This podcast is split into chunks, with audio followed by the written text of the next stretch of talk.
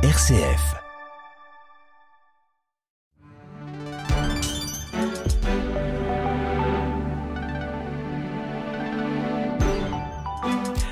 « 13h sur RCF Place à l'info avec le journal de Radio Vatican.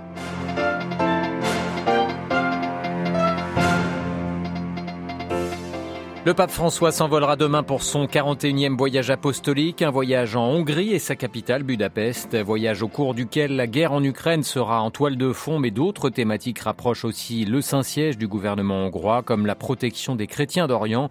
Nous en parlons au début de ce journal avec une journaliste à la radio catholique hongroise.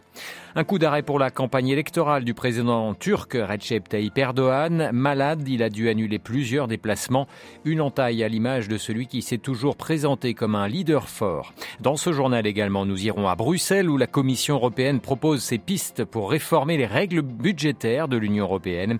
Et puis en Colombie où le président Petro a dû limoger une partie de ses ministres. Explication à suivre de notre correspondante à Bogota. Radio Vatican, le journal Olivier Bonnel. Bonjour, plus que quelques heures avant que le pape ne s'envole pour son 41e voyage apostolique, un voyage qui l'emmènera en Hongrie. François part demain matin trois jours à Budapest, cœur de l'Europe centrale, bouleversé par la guerre en Ukraine à ses portes. Le pape argentin sera le deuxième souverain pontife de l'histoire à fouler la terre hongroise où il s'est déjà rendu en 2021.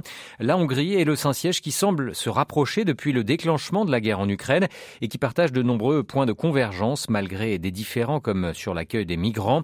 Parmi les thèmes qui réunissent les deux États, la protection des chrétiens d'Orient dans laquelle la Hongrie s'est fortement investie ces dernières années. Nora Posgay est journaliste à la radio catholique hongroise. Elle nous en explique les contours. Il y a donc plusieurs organisations liées à l'Église, comme l'Ordre des Chevaliers de Malte, très très efficaces. Ils aident, je dirais pas que de préférence les chrétiens, mais c'est vrai qu'ils sont plus en lien avec les églises, les paroisses euh, sur place. Et puis il y a Hungary Helps, qui est une agence gouvernementale créée en 2017, et leur objectif aussi est d'organiser des aides humanitaires. C'est vrai que ça peut être gênant quelquefois pour l'Église. L'Église cherche à rester tout en gardant une bonne relation avec le gouvernement. Mais je crois que les gens, la population apprécie beaucoup cette aide. À cause de notre histoire tourmentée, nous avons plusieurs fois subi l'occupation successive de peuples non chrétiens par les Mongols au XIIIe siècle, occupés pendant presque 200 ans par les Ottomans, par les Turcs. Et tout récemment, on a subi le communisme au XXe siècle. À chaque fois, les chrétiens étaient opprimés, persécutés, euh, tués. Et par conséquent, nous regardons toujours avec beaucoup de sympathie les peuples et les populations opprimées. On a une relation tout à fait différente au christianisme, je crois, que l'Occident actuel. En Hongrie, peut-être, les non-croyants, les non-pratiquants ne sont pas hostiles à l'Église. Des propos recueillis par euh, Delphine Allaire, notre envoyé spécial à Budapest. À la veille de ce voyage, le pape a reçu ce matin au Vatican le premier ministre ukrainien Denis Shimal. C'est la première rencontre entre les deux hommes depuis l'invasion russe il y a 14 mois. Le chef du gouvernement ukrainien qui s'est également entretenu avec le cardinal secrétaire d'État Pietro Parolin et le chef de la diplomatie du Saint-Siège, Monseigneur Gallagher. Les différentes questions liées à la guerre en Ukraine ont été mises en avant avec un accent particulier sur l'aspect humanitaire et les efforts pour restaurer la paix, précise le Saint-Siège dans un communiqué publié à l'issue de cette audience. Dans le reste de l'actualité, ce coup d'arrêt en pleine campagne électorale pour Recep Tayyip Erdogan, le président turc qui mène une campagne tambour battant pour sa réélection le 14 mai, a annulé ces mercredis et jeudi ses engagements publics en raison d'un virus intestinal. Le chef de l'État au pouvoir depuis 20 ans doit également renoncer à inaugurer aujourd'hui la première centrale nucléaire du pays. Un rendez-vous qui était important pour lui, un coup dur pour le dirigeant qui s'attache à projeter une image de leader fort, plus encore en période électorale. À Istanbul, à Nandlower. C'était mardi soir et à ce jour le plus grand imprévu de la campagne électorale turque. En plein direct télévisé, le journaliste qui interviewe Recep Tayyip Erdogan demande une pause publicitaire. La caméra ne montre pas le président, mais on comprend qu'il ne va pas bien. 15 minutes plus tard, Tayyip Erdogan revient à l'image et relativise l'épisode. Hier et aujourd'hui, le rythme de campagne a été intense. À cause de cela, j'ai sérieusement fragilisé mon estomac. Le chef de l'État, qui est âgé de 69 ans, a annulé tous ses meetings et interviews prévus jusqu'à ce jeudi. Tout le monde se pose une question, comment va Tayyip Erdogan? Ce n'est pas la première fois que la santé du dirigeant turc interroge. Depuis au moins 15 ans, elle est l'objet de toutes les rumeurs, en grande partie à cause du secret qui l'entoure. Quoi qu'il en soit de son état, ce n'est certainement pas l'image que Tayyip Erdogan souhaitait donner à l'opinion à 17 jours des élections alors que les Turcs de l'étranger commencent à voter ce jeudi. Pour compenser les effets de la crise économique, le président faisait jusqu'ici de sa campagne une démonstration de puissance axée sur le besoin d'un leader fort pour la Turquie. Difficile de mesurer l'effet possible de ces ennuis de santé sur l'élection, mais une chose est sûre, Tayyip Erdogan devra vite reprendre la campagne pour en minimiser l'impact. À Istanbul, un doigt pour Radio Vatican. La chef de la diplomatie française en visite en Azerbaïdjan, Catherine Colonna, est depuis hier soir à Bakou avec pour objectif d'aider à apaiser les tensions avec l'Arménie. La paix est un long processus, euh, long et difficile, mais il est euh, possible de le réussir, a-t-elle expliqué tout à l'heure lors d'une conférence de presse avec son homologue euh, d'Azerbaïdjan. Nous sommes prêts à saluer tout ce qui peut permettre de se rapprocher de la fin du conflit en Ukraine. Déclaration tout à l'heure du porte-parole du Kremlin, Dimitri Peskov, au lendemain du premier entretien par téléphone entre les présidents chinois et ukrainiens. Pékin qui appelle à des négociations de paix et qui a annoncé hier l'envoi prochainement d'un envoyé spécial pour l'Ukraine l'ancien ambassadeur chinois en Russie de 2009 à 2019. L'Union européenne prépare une réforme très attendue, celle de ses règles budgétaires. Après le Covid et la décision de suspendre les règles du pacte de stabilité, les 27 continuent à avoir le droit de dépenser sans compter. Les critères de Maastricht n'ont toutefois été suspendus que jusqu'à la fin de l'année 2023. La dette publique est censée se situer en dessous de 60% du PIB. Elle est actuellement à 120% en moyenne.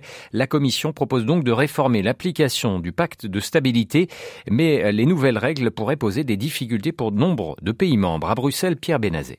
Officiellement, cela s'appelle la gouvernance économique et ces règles sont effectivement censées gouverner une partie des engagements budgétaires de chaque pays, de manière à ce que la monnaie unique ne soit pas en permanence en danger, tirée à U et à dia par les dérapages de chaque pays.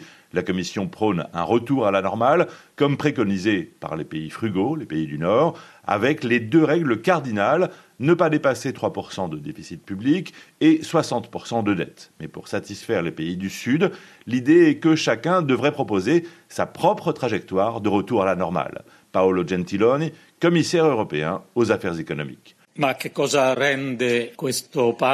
Mais ce qui rend ce pacte plus compréhensible pour l'opinion publique, c'est que dans une très large mesure, dans chaque pays, et en particulier dans les pays qui ont une dette de plus de 60%, et ils sont nombreux, ce sont les gouvernements eux-mêmes qui présenteront un plan et prendront des engagements, tant pour la réduction de la dette que pour la promotion des investissements et de la croissance. Le retour partiel à la règle que propose la Commission est déjà vertement critiqué par plusieurs capitales. Elles y voient austérité et frein à l'investissement. Les débats promettent d'être houleux avant l'adoption de cette réforme. Pierre Benazet, Bruxelles, RFI pour Radio Vatican. Direction à présent la Colombie en pleine crise politique et après avoir appelé hier soir à la démission de son gouvernement, le président colombien Gustavo Petro a annoncé le remplacement de sept ministres. Un coup de barre à gauche puisque ce sont les ministres centristes de la coalition qui ont été remerciés. À Bogota, les précisions de notre correspondante Anne Proenza. Le remaniement ministériel est de taille puisque le président Gustavo Petro a remercié sept de ses 19 ministres, dont José Antonio Ocampo, le ministre de l'économie.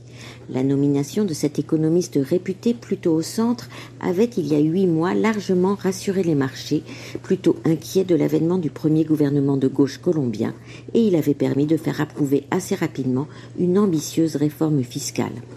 Mais si à son arrivée au pouvoir en août dernier, Gustavo Petro avait nommé un cabinet plutôt ample, l'alliance avec les partis traditionnels n'aura pas résisté huit mois.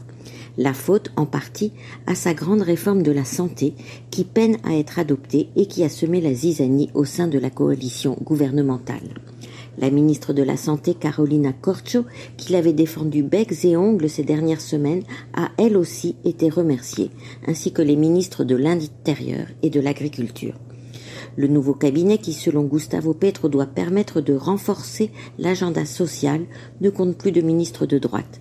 La plupart des nouveaux titulaires sont des technocrates ou des universitaires proches du président, ce qui annonce, selon les analystes, un nouveau virage à gauche. Anne Proenza, Bogota pour Radio Vatican. Un dernier mot du Soudan où les combats entre militaires se poursuivent euh, et ce malgré la trêve. L'exode également euh, se continue. Face aux violences, plus de 3500 personnes se sont déjà réfugiées en Éthiopie, annonce ce jeudi les Nations Unies. Ainsi s'achève ce journal. Merci pour votre fidélité. Prochain rendez-vous de l'information sur nos ondes, ce sera comme chaque jour à 18h. Vous serez euh, en compagnie de Marie Duhamel. Excellent après-midi.